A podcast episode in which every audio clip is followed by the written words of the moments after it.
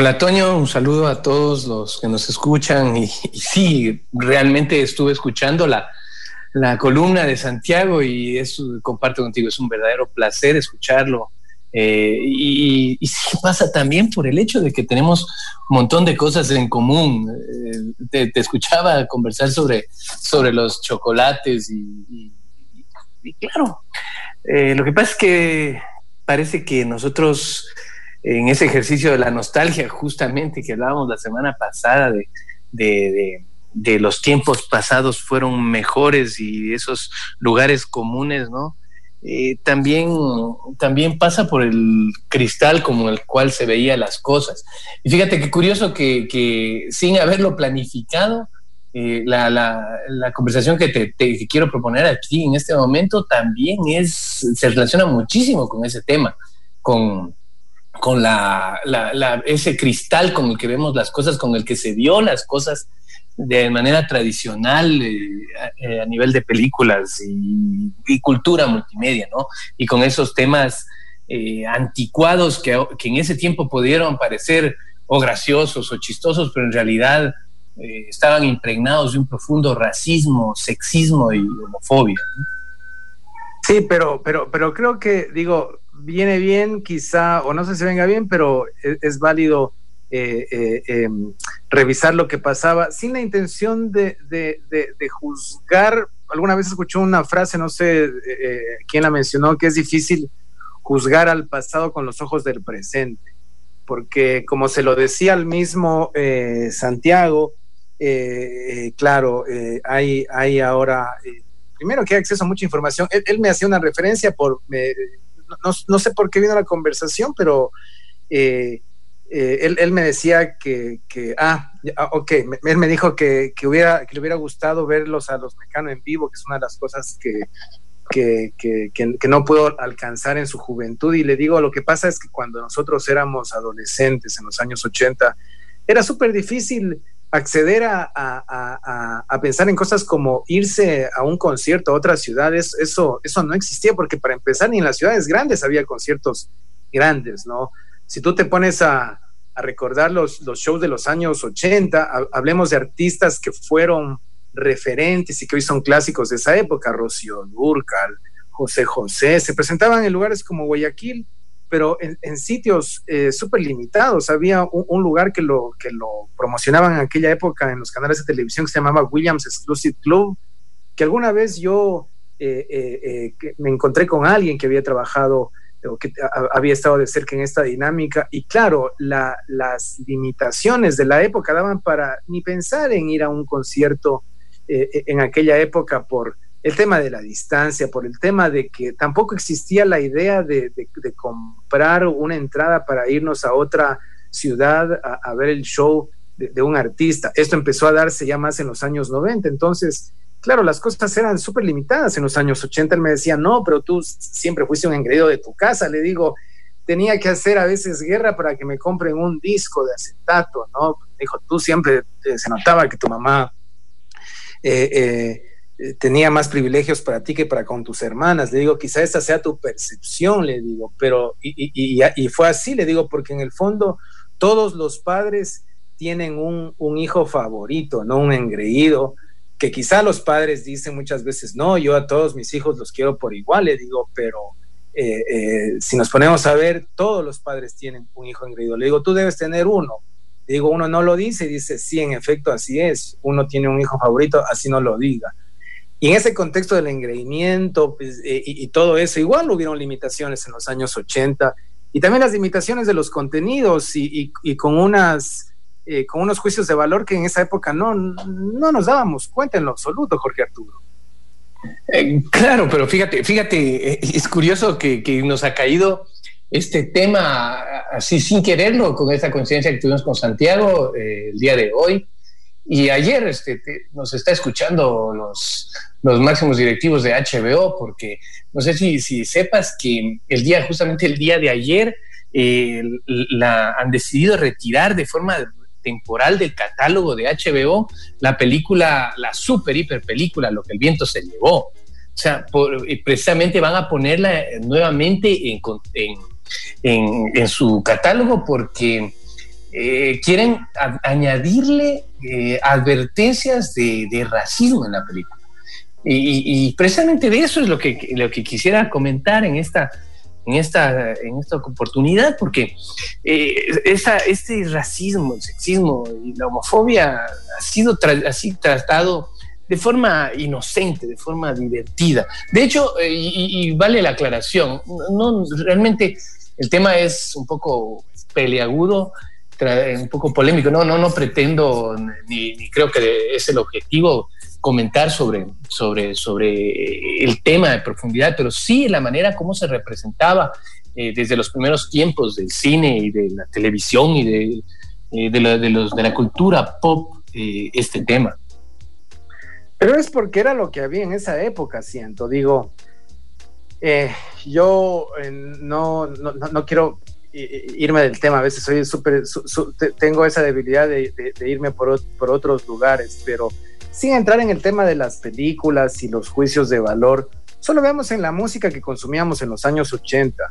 Eh, yo no quiero desmerecer y de hecho forma parte de, mi, adolescencia, por ejemplo Bon Jovi, lo, escucho ahora y quizá obviamente no lo disfruto como lo disfrutaba en aquella época por un montón de razones, ¿no? Que, que ahorita no vienen al caso, pero ¿Qué era lo que nos hacía consumir Bon Jovi? Era porque era lo que se proponía desde una industria dominada básicamente por blancos desde los Estados Unidos, ¿no?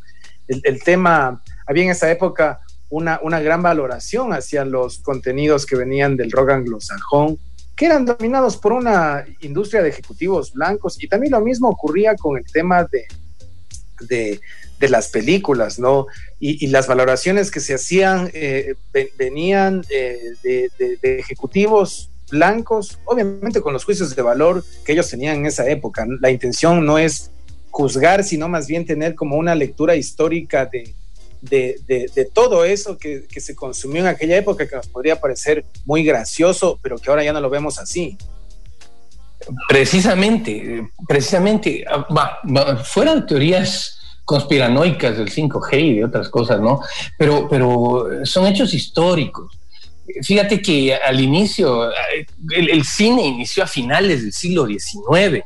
Y mira, había, había en esas películas mudas, esas películas de blanco y negro, había un subgénero cinematográfico que le llamaban películas Watermelon eh, Pictures, o sea, películas de la sandía. Entonces, eh, eh, consistía en caricaturas cinematográficas sobre la vida de, los negros eh, americanos, los cuales se, mostraban supuestos hábitos típicos como comer sandías, bailar, robar pollos. Y los títulos de esas películas eran El concurso de las sandías, Dancing Darkies, negritos bailarines, los festines de sandías, eh, ¿quién dijo sandías? Entonces, esas películas eh, representaban a los, a, los, a los negros americanos con un incontrolable apetito por las sandías. Este, eh, entonces, al, inicio, los, los actores de esas películas mudas eran actores de, de, raza negra. Pero, pero, comenzó el tema de, caricaturizar a los negros con el, no sé si has escuchado este tema del Jim Crow o del blackface, actores blancos eh, pintándose de, negro eh, y, con, los labios gruesos, ¿no? En una caricaturización eh, que, a la postre es, extremadamente ofensiva. Y, mira, peor aún se da en, en 1915 en 1915 sale la película El nacimiento de una nación, que es una de las películas más galardonadas de la historia. De hecho, sentó, sentó cátedra para las técnicas cinematográficas actuales. Y, pero en esa película el tema pasa porque es, se eh, exalza la, figura del Ku Klux Klan como parte del nacimiento de Estados Unidos y, una forma de controlar los excesos de la población negra. O sea, es, eh, una, película extremadamente racista, eh, así premiadísima y como parte de la historia, ¿no? Es, eso es básicamente cuando, cuando el cine empieza ya a, ir eh, tomando un lugar importante dentro de la cultura eh, eh, popular, primero en los Estados Unidos, porque creo que acá la historia es otra completamente diferente, ¿no? Pero si te pones a ver, si, si recordamos las conversaciones de nuestros padres, tenían más referencias con el cine mexicano que también, aunque quizá ahora no corresponde, venía marcado por ciertos prejuicios eh, raciales, tal vez no tan marcados como los que quizás se daba con los, con los negros en, los Estados Unidos. Santiago eh, comentaba, decía, ¿sabes qué? Eh, sí, es verdad que los latinos han, sido sujetos a situaciones racistas, igual los indígenas, pero, pero ningún grupo étnico ha sufrido eh, tanta discriminación como los negros y, eso se afirma con lo que tú mencionas. Eh, eh, así es, así es, Toño. Iba, me, iba a adelantar, porque justamente, justamente tú lo dices, no, no nos parece, no había cosa más chistosa en nuestra infancia que Luis de Alba y sus caricaturizaciones del indígena mexicano. Pero antes de eso, imagínate que, es, es indeleble, una de las primeras películas sonoras de la historia es el cantante de jazz, en, lanzada en 1927. Y, ahí, imagínate que, ahí hay un blackface. El, el, protagonista de esa, de esa película eh, hace un blackface. Entonces, eh, de, hecho, de hecho eh, la Asociación de Productores Cinematográficos de, Estados Unidos lanzó en los años 30 lo que se conoce con el código Hayes, que, describía qué era lo moralmente aceptable.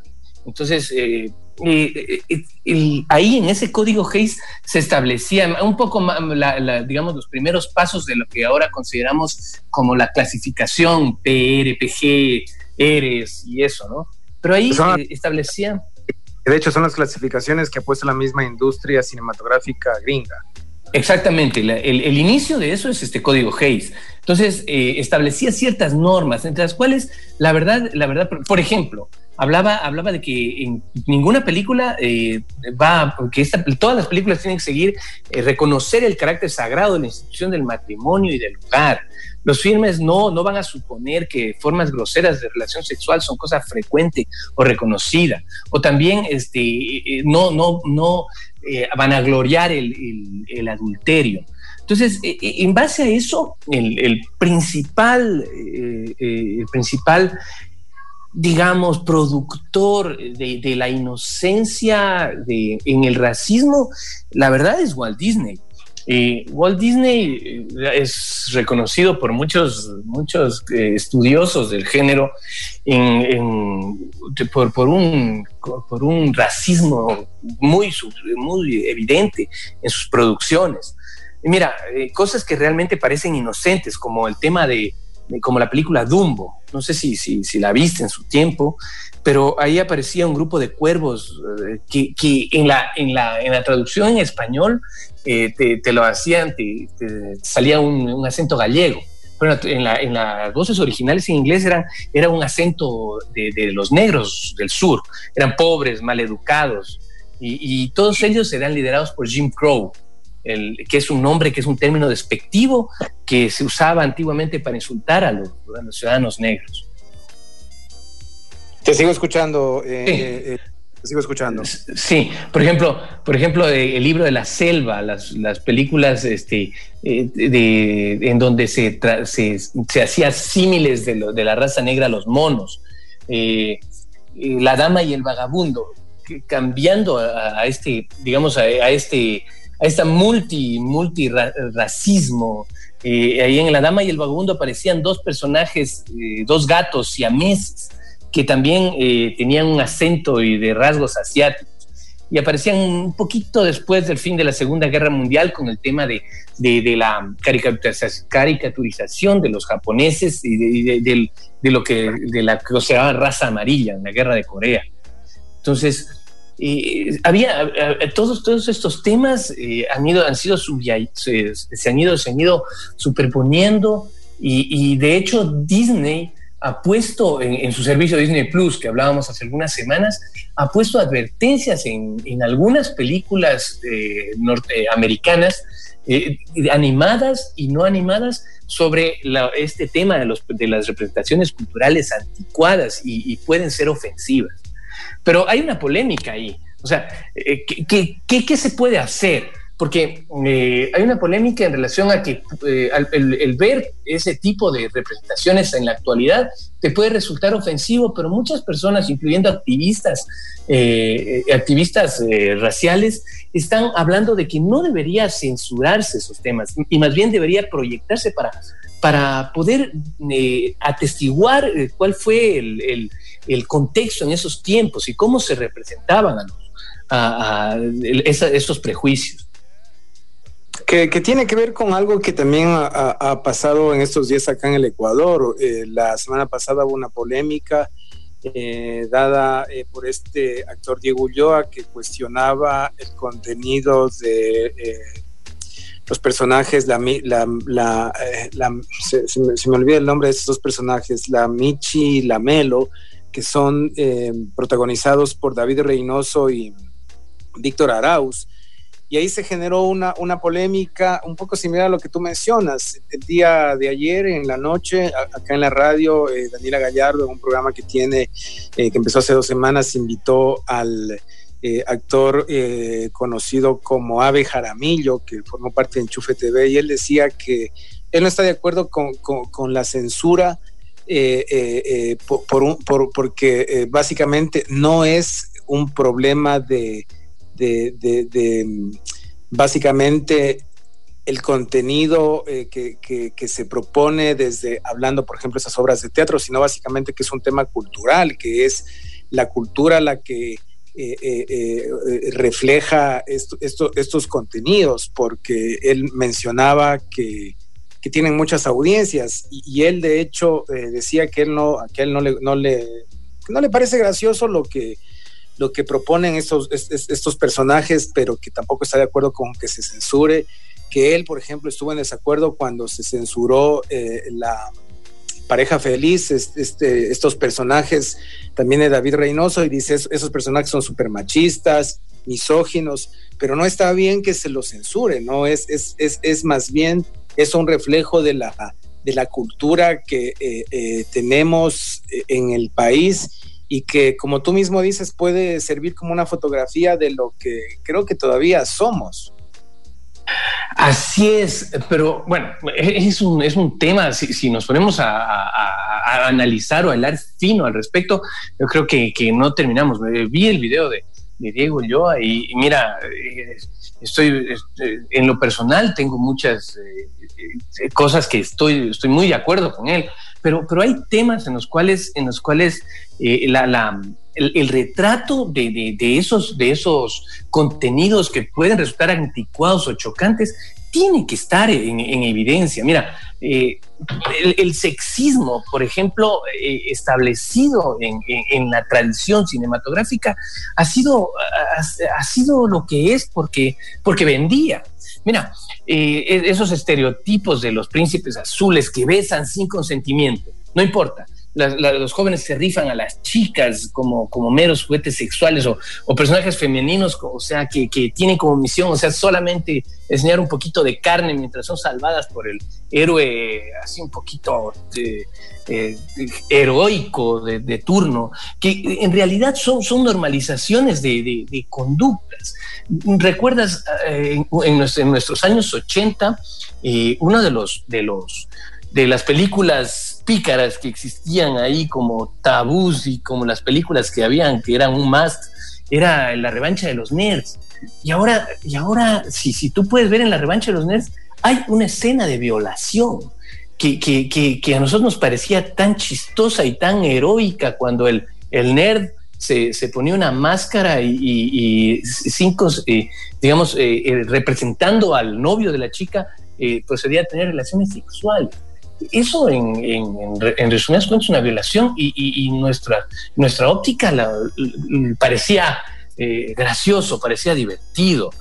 Y, básicamente el, concepto, el, ejemplo más fuerte de sexismo es el típico concepto de, chica Bond, que hace, hasta hace poco tiempo, y no sé si hasta ahora, ¿no?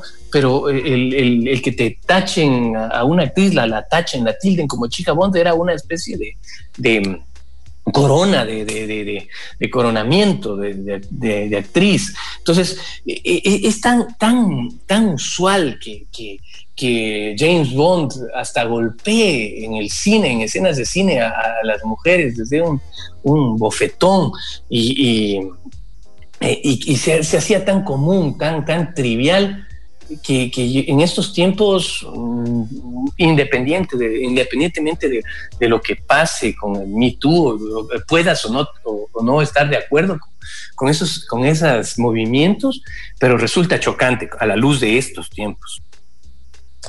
Y, estos son eh, modelos que se han venido replicando, eh, eh, yo creo que hasta el momento. Ahora obviamente hay más contenidos, porque también la gente tiene acceso a más información. Anoche este, este actor eh, Jaramillo eh, eh, hacía referencia a que, por ejemplo, nuestra generación fue súper limitada para consumir contenidos, ¿no? Puso el ejemplo de Los Simpson que se lo pasaba los días domingos, creo que en Ecuavisa, y claro, uno tenía que esperar el estreno del capítulo Hoy en día los chicos tienen acceso a un montón de información, o ven Ricky Morty cuando les parece, eh, pueden eh, ver Bojack Horseman, tienen un montón de, contenido que hace que tengan otra actitud completamente diferente hacia los clichés que eh, se vinieron construyendo a través de, de, la, de la historia del desarrollo del cine y, creo que ahora mismo los cuestionamientos que, que, se, que, se, están haciendo y que las mismas compañías están haciendo, porque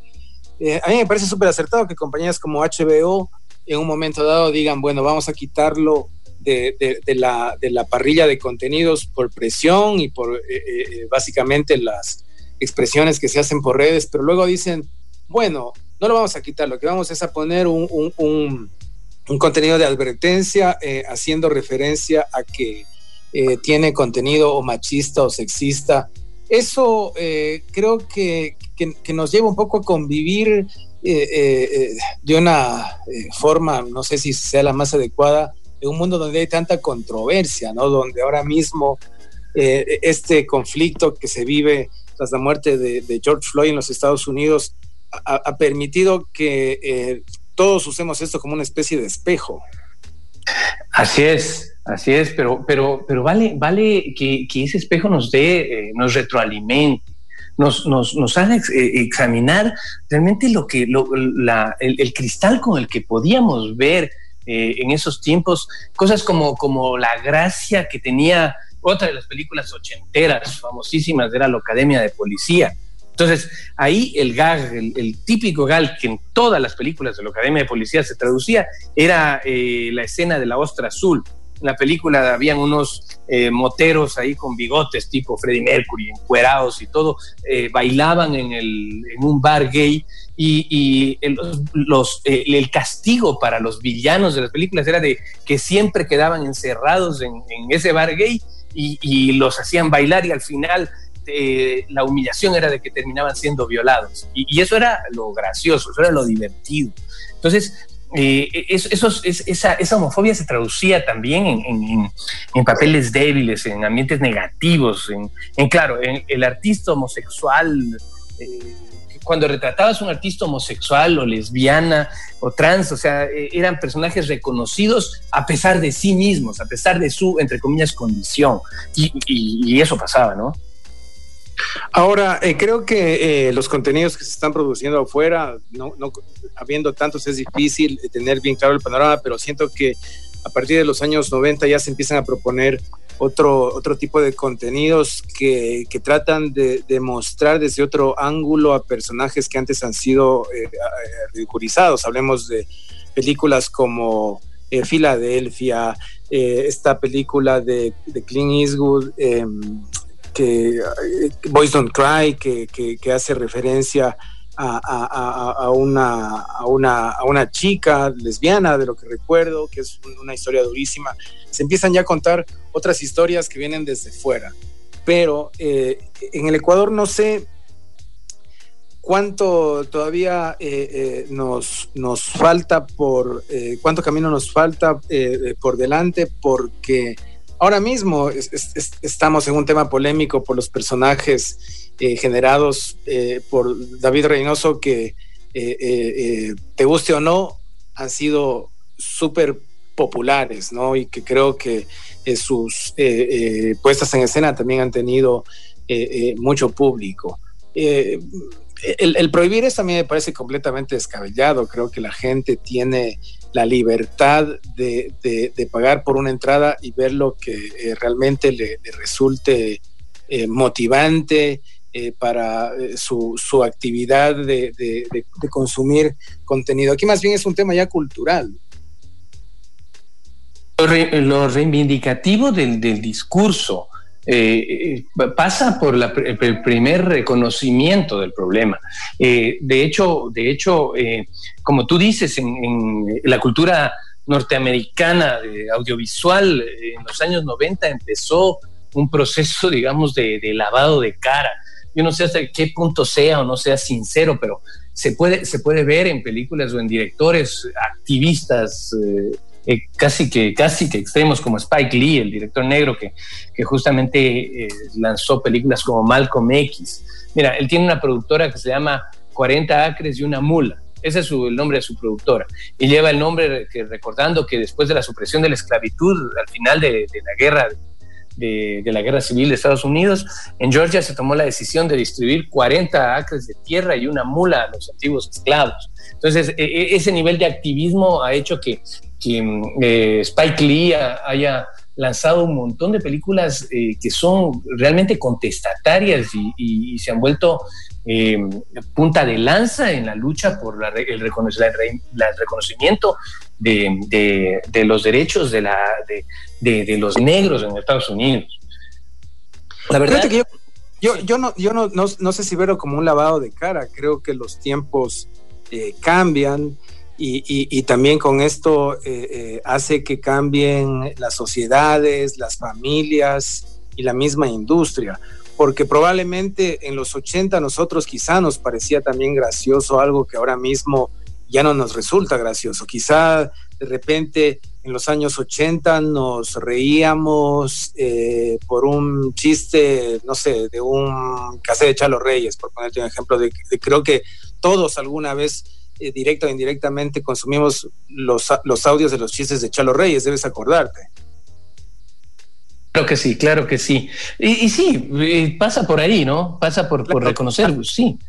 reconocerlo, no sé, viajando un poco después de, la época de los años 80, el humor de, de Tinelli de los años 90, que ahora ya, ya no resulta gracioso y que creo que más que hacer un lavado de cara, es, es un tema de, de, reconocer que quizá en una época eh, eh, eh, teníamos ciertas limitaciones que, ahora probablemente por la cantidad de información nos, nos, nos, ha permitido verlo, verlo de otra forma y, conforme a eso también han ido las, las industrias de entretenimiento avanzando, ¿no?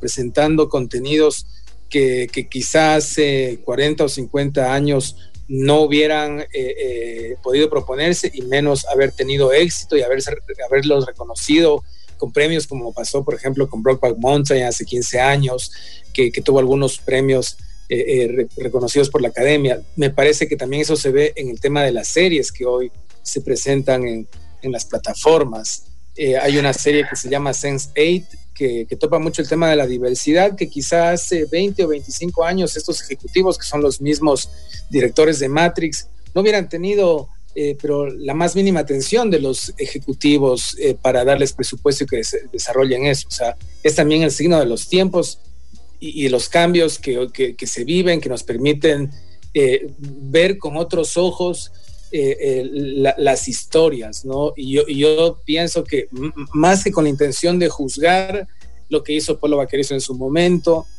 lo que hizo Reynoso en su momento, porque creo que desarrolló también personajes interesantes. Si te pones a ver tú por el lado político, hubieron personajes que a mí me, me, parece que fueron muy apropiados en aquella época. Acuérdate del personaje de Vladimiro, eh, no, no, recuerdo el, apellido, que era una, una caricatura de un, me parece, ministro, una persona cercana al gobierno de Maguad, que eh, popularizó una, una, una, frase que fue muy propia para aquella época, ¿no? El dónde está la plata.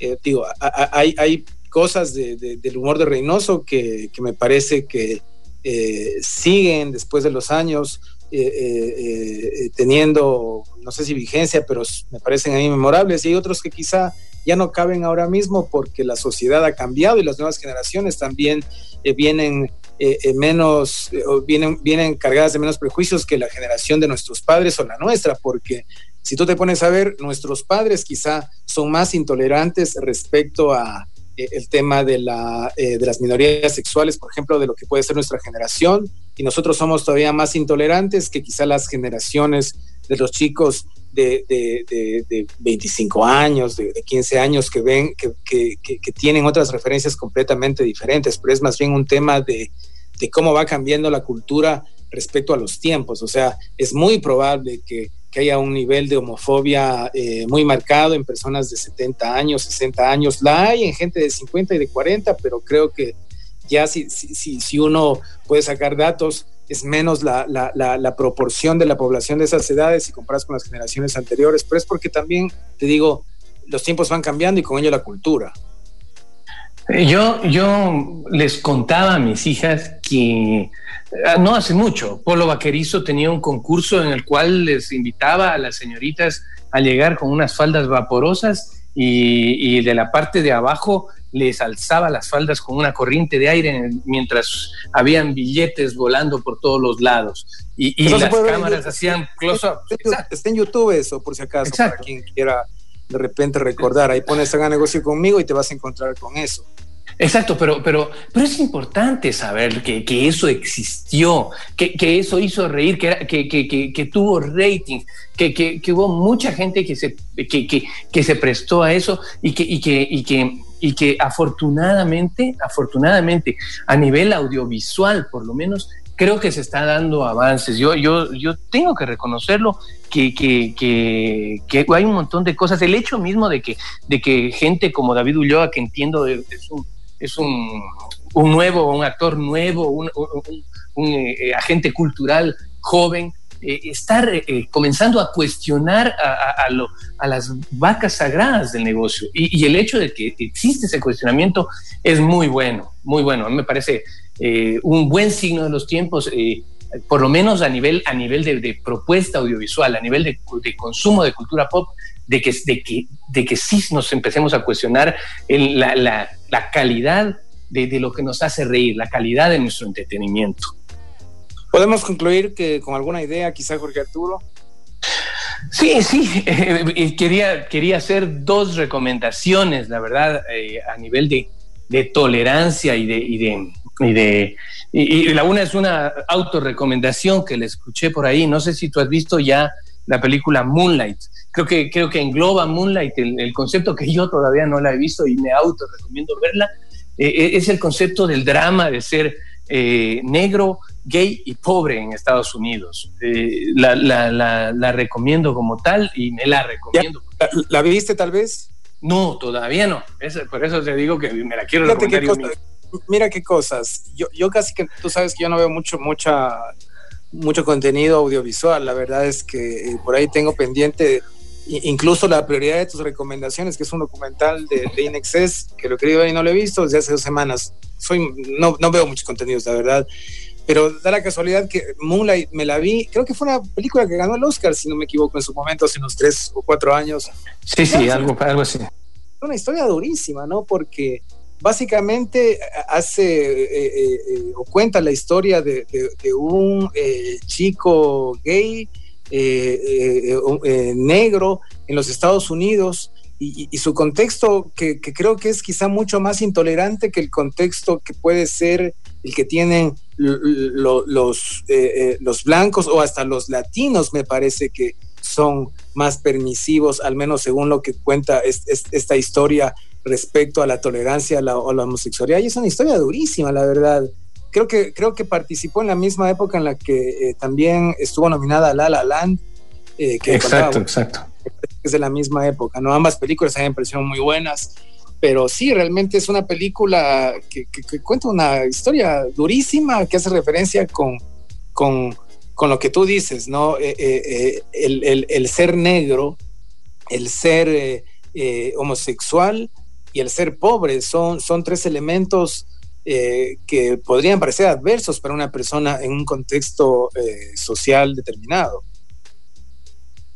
Así es, Toño. Eh, me la autorrecomiendo. Fíjate cómo se invirtieron los papeles. Generalmente yo recomiendo y, tú no ves. Ahora, ahora me toca, ahora me toca no verla esa película. Pero bueno, la, otra recomendación, la otra recomendación y con esto cerramos, este, es el tema es la película, la película, una película un poco más vieja que se llama Historia Americana X, eh, protagonizada por Edward Norton. Eh, es, una película, la verdad, que, marca la vida por, un montón de situaciones. Eh, tiene unas frases demoledoras, unas, unas escenas impactantes, una temática basada en el surgimiento de los grupos fascistas eh, y, ahí hay una frase que, que, dice, Derek es el, el protagonista, él dice que es bueno acabar con, al final de la película, eh, Derek dice que, que, es bueno siempre terminar un trabajo, un escrito, algo con una cita. Entonces dice que alguien ya lo dijo mejor, así que si no les puedes ganar, plagia y luce. Entonces, eh, la, conclusión es que de esa, de esa esa película es que el odio es un peso. La vida es demasiado corta como para vivir enojado y no vale la pena. Muy bonito, Jorge Arturo. Eh, estamos la próxima semana encontrándonos de nuevo en esta columna de cultura pop eh, que generosamente tú con, mucha minuciosidad eh, la preparas. Nos estamos escuchando la próxima semana. Un abrazo, Toño, y saludos a todos los oyentes.